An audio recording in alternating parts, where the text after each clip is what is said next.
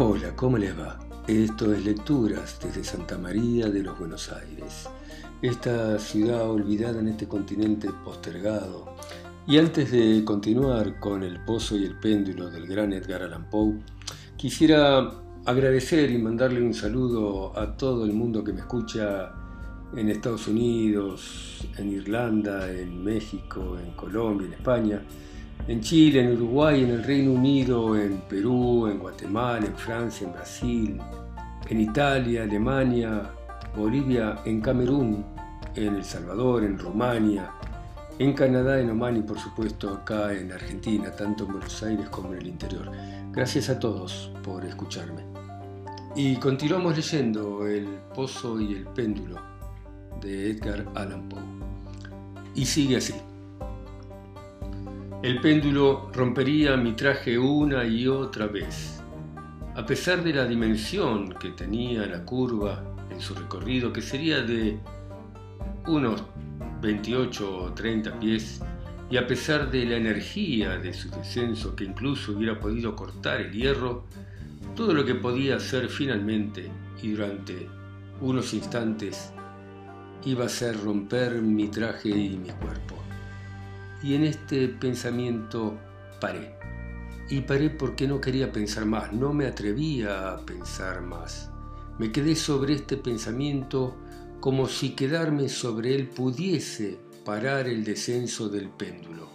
Y empecé a pensar qué sonido iba a producir el péndulo sobre mi ropa y la extraña sensación el roce de la ropa sobre los nervios.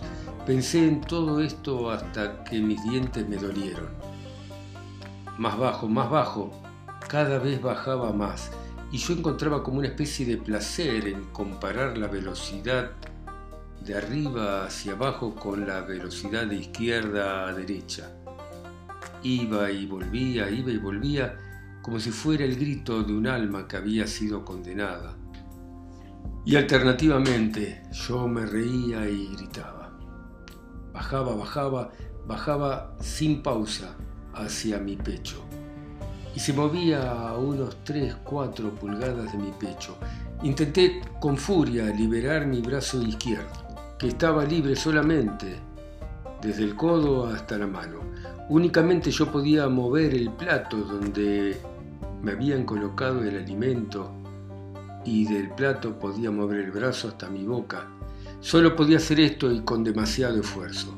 Si yo hubiera podido romper las ataduras por encima del codo, seguramente hubiera podido tomar el péndulo y detenerlo, pero igual hubiera sido como tratar de detener una avalancha. Descendía y descendía, inevitablemente descendía, y yo respiraba con angustia, con cada vibración que sentía del péndulo que se acercaba, con la mirada seguía la cuchilla en su vuelo descendente y en su caída. Con desesperación, con espasmos, se cerraba el descenso sobre mí. Y a pesar de que pensaba que la muerte era un alivio, temblaba todo lo que podía temblar un ser al pensar que el péndulo bajaría un grado sobre mi pecho y el hacha afilada finalmente lo cortaría. Y sin embargo, a pesar de todo, sentí una esperanza, la esperanza del que se está muriendo, la esperanza de los condenados a muerte en los calabozos de la Inquisición. Calculé que en 10 vibraciones más, el acero del péndulo contactaría con mi ropa, y cuando me di cuenta de esto, mi alma condensó aún más el miedo y el terror y descubrí que estaba pensando por primera vez. Pensé que la tira o correa que tenía atada en mi brazo era solo un pedazo y este estaba atado con un nudo continuo. Pensé que ni bien la cuchilla cortase algún lugar de la correa, iba a poder desatarla con suficiente tiempo para que mi mano la desenrollase de mi brazo y de mi cuerpo. Pero qué horrible era su cercanía. Y aparte la pequeña sacudida de mi cuerpo fuera de sitio iba a ser mortal. Sin embargo, una idea me asaltó. ¿Mis verdugos habían previsto o querían impedir esto? ¿Era probable que el péndulo atravesase mi tórax donde estaban justamente las ataduras? Temblé por un instante al sentir que se frustraba mi esperanza, que era la última. Entonces, con esfuerzo, levanté mi cabeza para tratar de ver el pecho y descubrí que la correa que sujetaba mis brazos tan estrecho junto al cuerpo en todos sentidos, no estaban justamente en la trayectoria del péndulo. Las ataduras habían sido puestas de tal manera por mis verdugos que el péndulo jamás las iba a cortar.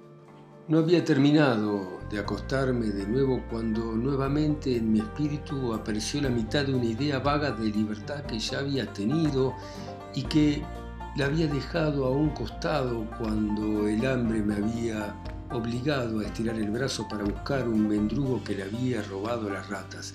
Pero ahora esta idea parecía de nuevo, se había corporizado, aunque no del todo definida de manera completa. Con la inútil energía de la desesperación decidí ejecutarla. Hacía muchas horas que sobre el tablón sobre el que estaba acostado había un número enorme de ratas. Eran atrevidas, con hambriento deseo de devorar todo, y solo esperaban que me quedara completamente quieto para atacarme. Por un instante pensé a qué clase de alimento estarían habituadas en este lugar espantoso.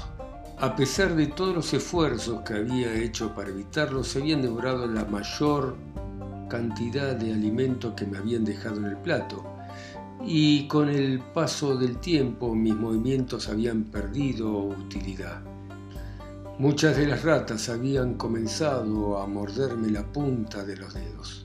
Entonces, casi no lo pensé, con los restos de la carne froté con fuerza las correas que me sujetaban y luego dejé mi mano en el suelo y me quedé inmóvil y sin respirar. Al comienzo lo repentino de mis movimientos y que de golpe dejara mi brazo quieto hizo que las ratas se asustaran, se apartaron alarmadas y algunas incluso se metieron de nuevo en el pozo. Pero esto no fue más que unos instantes. Viendo que me había quedado inmóvil, algunas se atrevieron a subirse al caballete y empezaron a oler las correas de cuero. Y todo esto no fue más que el anuncio de una invasión. Un montón más de ratas salieron del pozo se tomaban de la escalera, la escalaban y por cientos saltaron sobre mi cuerpo. Ya no las asustaba el movimiento del péndulo, lo esquivaban y mordían con voracidad las correas engrasadas. Se apretaban unas a otras, se amontonaban sobre mi cuerpo, sentía que daban vueltas sobre mi garganta y que sus hocicos helados buscaban mi boca también engrasada. Me sentía ahogado por el peso de las ratas que se multiplicaban sobre mi cuerpo. Me daba asco, un asco que ningún otro hombre había sentido sobre el mundo.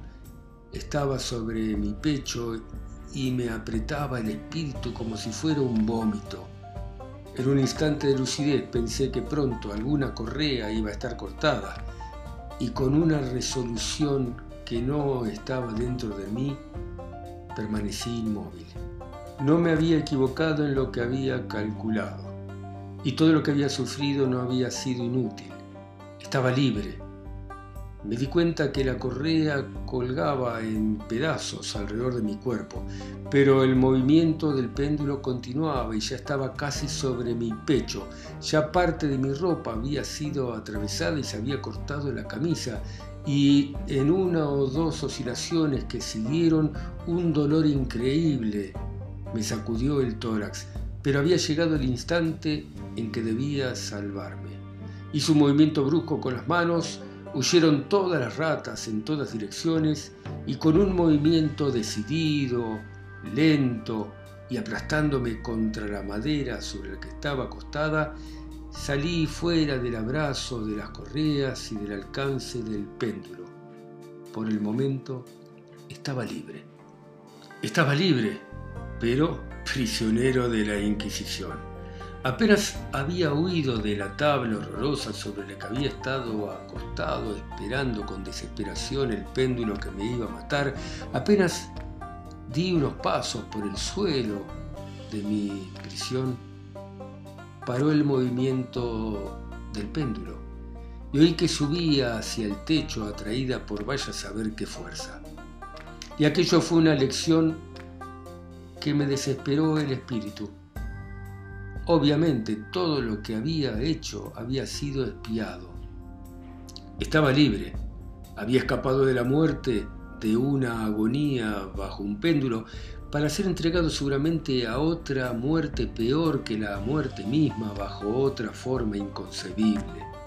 Y pensando en esto, miré por un instante las paredes de hierro de la prisión que me rodeaban me di cuenta de un cambio extraño que al principio no pude darme cuenta claramente, pero algo había sucedido en la habitación en la que me encontraba. Durante unos instantes en los que estuve distraído, con escalofríos y vaya a saber qué pensamientos, me perdí en ideas incoherentes, ideas inútiles. Por primera vez me di cuenta de cuál era la causa de la luz que iluminaba la celda. Muy bien, seguimos la próxima. ¿eh? Hermoso este relato de Poe, hermoso y terrible, ¿no? Terrible la Inquisición, terrible que haya ocurrido algo así en alguna parte de la historia, terrible que el hombre sea como es, como dijo Hobbes, el hombre es el lobo del hombre. Terrible que después de todo eso no hayamos aprendido nada y que siempre el hombre esté matando al hombre. Terrible que no podamos salir o escapar de la espiral de la violencia.